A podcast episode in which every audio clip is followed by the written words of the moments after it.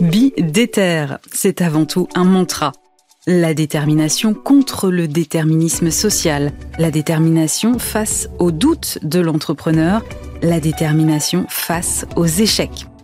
Bidéter, c'est aussi un cri de ralliement, celui de toute une génération d'entrepreneurs soudés, une communauté passée par les rangs des déterminés, une association qui œuvre pour l'entrepreneuriat dans les quartiers et les milieux ruraux, une communauté qui prouve qu'il n'y a pas qu'un seul chemin vers la réussite et que toutes les victoires sont possibles.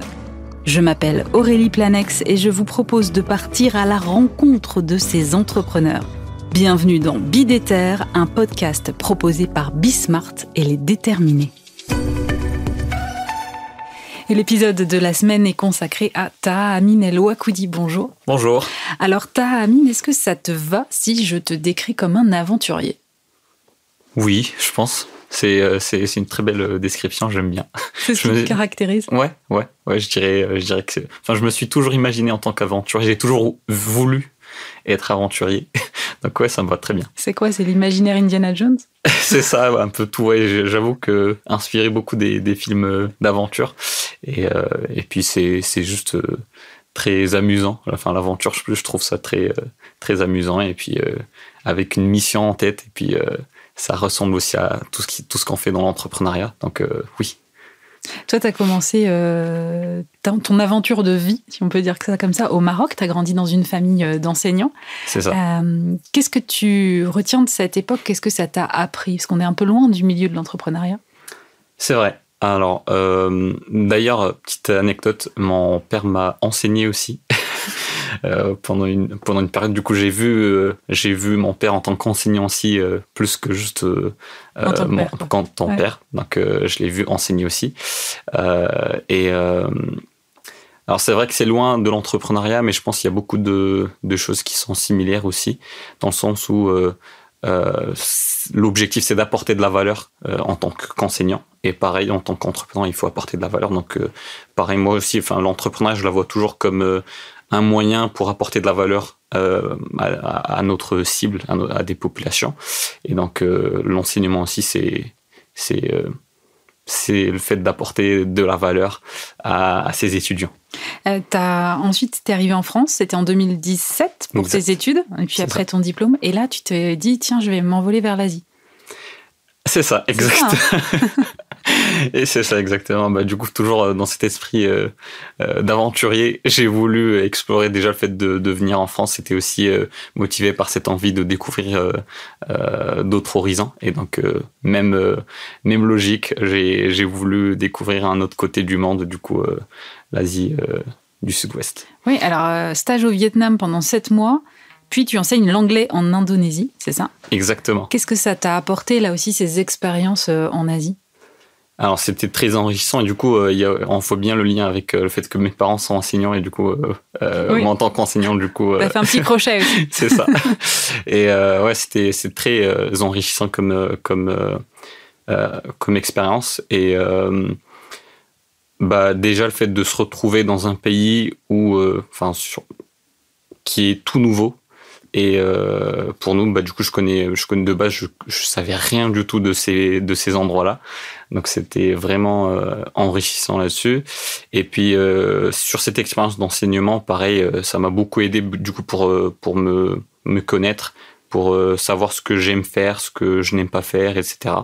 Et moi, c'était c'était très très intéressant, très enrichissant comme comme expérience. Et c'est marrant parce que ça fait plusieurs podcast dans lequel on parle de effectivement partir euh, à l'étranger.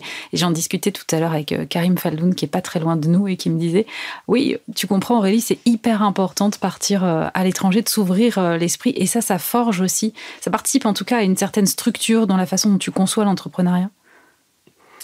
C'est vrai. Alors, bah déjà moi, un, petit truc aussi que j'ai que j'ai vraiment appris, c'est en partant au Vietnam, j'avais j'avais, je dirais comme tout le monde, des des, des idées, des idées euh, euh, sur euh, à quoi ressemblent les Vietnamiens, à quoi ressemblent les, les Indonésiens, etc. Mais en rencontrant ces personnes-là et ces populations, en parlant à ces gens, j'ai découvert déjà que c'est comme comme tous les autres pays du monde, ils ont tout type de personnes, plein de personnalités, des personnalités qui, ressemblent à des Marocains, d'autres personnalités qui ressemblent à des Français. Enfin, il y c'était, c'était, enfin, il y avait de tout. Et donc, on voit que finalement, que ce soit, peu importe le pays, on se ressemble tous. Et il y a beaucoup de, choses qui reviennent euh, euh, chez nous en tant qu'humains. Et au final, on est tous euh, des humains. Et du coup, c'était la deuxième question, c'était par rapport à la relation avec l'entrepreneuriat. Ouais, est-ce que ça, est-ce que ça t'apporte quelque chose le fait d'aller, est-ce que ça te structure dans la façon dont tu conçois l'entrepreneuriat, le fait d'avoir ouvert un peu tes chakras à l'étranger, si tu peux formuler ça comme ça? Ouais, bah, En fait, déjà, sur ce qui motive, en, tout cas dans l'entrepreneuriat, c'est, c'est que c'est que je suis une personne très ambitieuse et donc euh, dans l'entrepreneuriat on est ouvert à, à, à, du coup la limite c'est euh, sky is the limit comme on dit et donc euh, euh, parmi la motivation du coup de partir euh, à l'étranger, c'était justement de pouvoir trouver plus d'opportunités et de cette envie, cette ambition de, de vouloir scaler à l'international. J'ai toujours j'ai rêvé d'avoir des entreprises que je scalerais à l'international. J'avais toujours ça comme ambition et donc le fait d'aller à l'étranger m'ouvrait à, à, ces, à, de nouveaux pays, à de nouveaux horizons. Et du coup, euh, c'était, euh, euh, je dirais qu'il y a une connexion hein, dans ce sens-là. Et pourtant, tu décides de revenir en France? Oui. Alors, en fait, c'est bien de, de voyager très loin. Mais euh, c'est toujours, euh, c'est, enfin, ça vient quand même avec des difficultés, notamment euh, quand j'étais en Indonésie, il y avait le décès de mon grand-père. Mm. Mais du coup, malheureusement, vu que j'étais tellement loin, je pouvais pas revenir voir ma famille, tout ça. Et donc, ça, c'était, je dirais, parmi les raisons pour lesquelles je me suis dit, je vais quand même, alors, je vais quand même rester à l'étranger, mais pas si loin que en Indonésie. Du coup, j'ai préféré euh, revenir en France. Après, euh, pareil, euh, j'ai bien aimé pendant mes mes deux ans d'études en France, j'ai beaucoup aimé la France et du coup, j'ai vu qu'il y avait du potentiel même niveau opportunité. Donc, je me suis dit, ce serait une très bonne décision de revenir en France. Et là, tu décides aussi de, de te lancer dans l'entrepreneuriat. C'est ça. Qu'est-ce qui motive ça au tout début? Quand tu hmm. rentres, tu aurais pu trouver un emploi ou enseigner de nouveau, pourquoi pas? Bah, Je dirais, en fait, avant de, quitter le Maroc, j'ai toujours voulu entreprendre. Et ça m'est venu, euh, je dirais, euh, en partie, en grande partie, euh, grâce à Enactus. C'est une, association mondiale qui fait l'entrepreneuriat social, qui, aide les jeunes étudiants dans l'université à, explorer le monde de l'entrepreneuriat, des startups au service des populations qui ont besoin de, qui ont des besoins très spécifiques. Et donc, ce qu'on faisait, c'était euh, pareil, revenant, parlant de l'aventure, on partait dans des, dans des, dans les montagnes de l'Atlas, découvrir des populations très, très euh, dépaysées et on, on essayait de voir quels sont leurs besoins. On faisait des needs assessment auprès de ces, de ces populations pour comprendre vraiment quelles sont les vraies problématiques que ces personnes ont. Et donc, on revenait chez nous avec tout, cette équipe d'étudiants, euh, euh, on était des étudiants un peu de, de toutes disciplines, euh, donc il y avait beaucoup de disciplines, c'était multidisciplinaire, et donc il y avait des personnes qui étaient dans la thermodynamique, d'autres qui étaient dans tout ce qui est chimie, etc. Et donc par exemple, un projet sur lequel on, avait travaillé, c'est de développer une sorte de chauffage à base d'argile, une sorte de, dispositif qui amplifie la chaleur à, partir d'une petite chaleur, ça amplifie la chaleur pour que les gens puissent se réchauffer, sachant que ils ont euh, assez d'argile dans cette région-là. Et donc, euh, on a, on a pris euh, quelques personnes de cet endroit-là, on les a aidés à, développer des premiers prototypes, à commencer à vendre leurs leurs produits. Et donc, d'une part, ils se faisaient de l'argent, mais de l'autre côté, ils, ça répondait à un besoin. Ça répond à un vrai besoin chez cette population-là.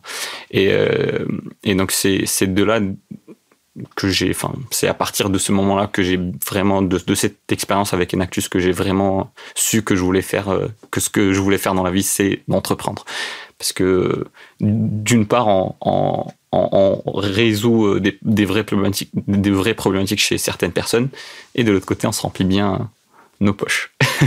tu es aujourd'hui à la tête d'Ubinaire. C'est ça. On va y revenir, mais combien de startups t'as lancé avant Ubinaire alors j'ai, je, je les compte même plus, mais je dirais, je crois 6 ou 6, 6 euh, startups au total, je pense au total, ouais, 6. Et elles se sont toutes crachées? C'est ça. pour euh, plein et divers euh, raisons. Et je pense que c'est ce qui fait que, ce que, enfin, ça, ça c'était des échecs, mais c'est ce qui a fait la réussite d'aujourd'hui. Donc c'est grâce à ces multiples échecs que je me suis construit en tant que personne pour pouvoir réussir Ubinaire aujourd'hui. Pour enquiller sept échecs d'affilée, il faut être déterminé sacrément? C'est ça. C'est quoi ta vision de la détermination? Bah, En fait, je, je, savais que je voulais entreprendre.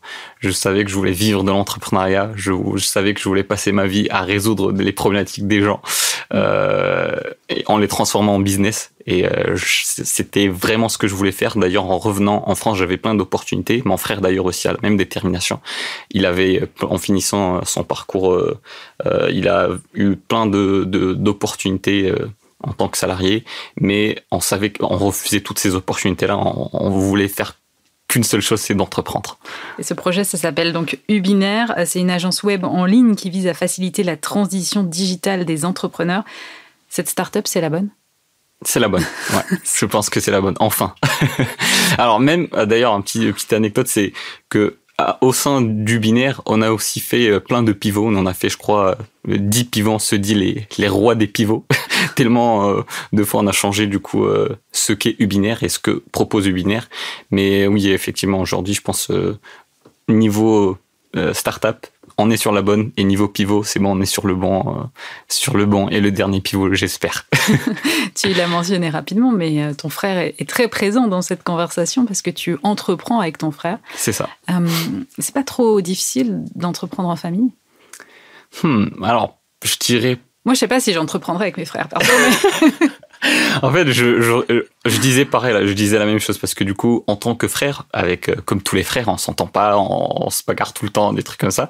Alors c'est des trucs de frères, mais par contre, euh, niveau associé, niveau entrepreneuriat, on avait exactement la même vision, on avait exactement la même, façon de, voir les choses, et euh, du coup, le fait d'être partenaire était était vraiment un no-brainer. On s'est dit c'est ce qu'il faut qu'on fasse, enfin il faut qu'on travaille ensemble parce que du coup on avait, comme j'ai dit, la même vision, les mêmes objectifs et euh, on, s'entendait plus en tant qu'associé, en tant qu'entrepreneur, plus que ce qu'on s'entendait en tant que frère. tu m'as raconté un truc euh, tout à l'heure avant qu'on rentre en studio. On, va le raconter là parce que c'est la première fois que j'entends ça. Euh, tu m'as dit, en fait, je voulais tellement faire les déterres que j'ai déménagé. Tu peux raconter ça Exactement. Bah, déjà, c'est une bonne preuve de, de détermination. J'aurais dû dire ça, juste ça à aux entretiens, il m'aurait pris. Mais effectivement, j'étais euh, j'étais à Cherbourg avant et du coup, euh, euh, quand j'ai vu qu'il y avait les déterres au Havre et c'était la, ville la plus proche de Cherbourg où il y avait les déterminés, je me suis dit bah tu sais quoi, je vais déménager, je vais aller au Havre pour euh, suivre cette formation des déterres et euh, je l'ai pas regretté. Je suis quand même resté au Havre même après la formation. Là, j'y suis pendant deux ans. Euh, je m'y plais bien, c'est une belle ville et euh, voilà, peut-être potentiellement venir à Paris dans le futur, mais pour le moment, je m'y plais bien à, au Havre. Tu étais vraiment prêt à tout pour entreprendre, y compris à déménager Oui. Bah, j'étais, j'ai déménagé de, du Maroc en France, puis en France euh, en, Asie, puis en Asie en France encore pour euh, entreprendre et du coup euh, déménager de Cherbourg au Havre, c'était c'était simple, c'était assez facile, relativement plus facile que ce que j'ai fait avant. C'est quoi ta prochaine aventure? Hmm. Déjà, bah, du coup, euh, l'aventure du binaire, une très belle aventure. Donc euh, aujourd'hui, ce qu'on fait, c'est que en, plus concrètement, ce qu'on fait, c'est qu'on aide les start-upers à, à développer euh, des MVP. Donc surtout les start-upers non techniques qui n'ont pas un background technique, qui n'ont pas ces compétences à développer des MVP pour pouvoir aller très vite tester le marché, trouver plus facilement convaincre les, les investisseurs avec du concret. Et euh, du coup, euh, en, ce monde de start-up est un monde qui est gigantesque, qui se développe encore euh, davantage en France. Et donc, c'est cette aventure-là que j'ai en priorité en ce moment, c'est d'aider un maximum de startups de se développer, surtout les startups non techniques, parce que aujourd'hui, il y a une statistique qui est assez impressionnante, c'est que uniquement 0,03% ou 0,3%, je sais plus, de personnes qui savent coder dans le monde. Et donc on a 99,7% de potentiel qu'on perd parce que des personnes n'ont pas un background technique. Et donc euh, aujourd'hui avec tout ce qui est intelligence artificielle, tout ce qui est no code, ça devient de plus en plus de, de, de créer des, des, boîtes, de créer des applications, etc. Et donc on veut aider un maximum de personnes en les accompagnant pour dans, dans, leur dans leur aventure de start-up. Et on leur, bah, du coup, on a on a passé énormément d'expérience à créer des start-up et donc on a appris plein de leçons. Et donc, on veut transmettre ces leçons-là à ces start pour qu'ils puissent ne pas faire les mêmes euh, erreurs que nous, on a fait pour qu'ils puissent réussir. Et donc, ça, c'est vraiment l'aventure euh, sur laquelle on va se concentrer pour le moment. C'est ça la création de valeur dont tu parlais tout à l'heure Ouais, c'est ça. C'est un peu ce qui nous fait réveiller tous les jours euh, à 8 heures du matin et peut-être parfois travailler jusqu'à 14, 14 heures de, dans une seule journée. C'est ce qui nous fait vraiment. c'est ce qui nous motive tous les jours. Euh, je te laisse euh, le mot de la fin. Quel message est-ce que tu aurais euh, envie de faire passer à ceux qui nous écoutent? Entreprenez. je dirais à tout le monde, tous ceux qui pensent, enfin, qui ont des idées de, start, de start-up ou des, qui ont une idée de lancer une boîte, n'hésitez pas à lancer là et, et vous verrez que c'est, c'est, c'est pas facile, mais c'est très amusant. C'est un processus qui est, qui est très amusant. Vous allez, enfin, ça va pas être, c'est dur, mais euh, ça a beaucoup d'avantages. C'est, c'est, vous vivrez euh, une expérience, euh, une aventure. Et c'est, c'est vraiment comme une aventure et du coup, c'est assez kiffant. Donc, même si c'est dur, faites-le. Le monde a besoin d'entrepreneurs, donc entreprenez. Merci beaucoup, Tahamine El Wakoudi, d'avoir été l'invité de Bidéter. Bidéter, un podcast à retrouver sur toutes vos plateformes d'écoute et sur bismart.fr. Si ça vous a plu, foncez vous abonner, likez, partagez. On se retrouve la semaine prochaine pour un nouvel épisode et d'ici là, vous aussi, soyez déter.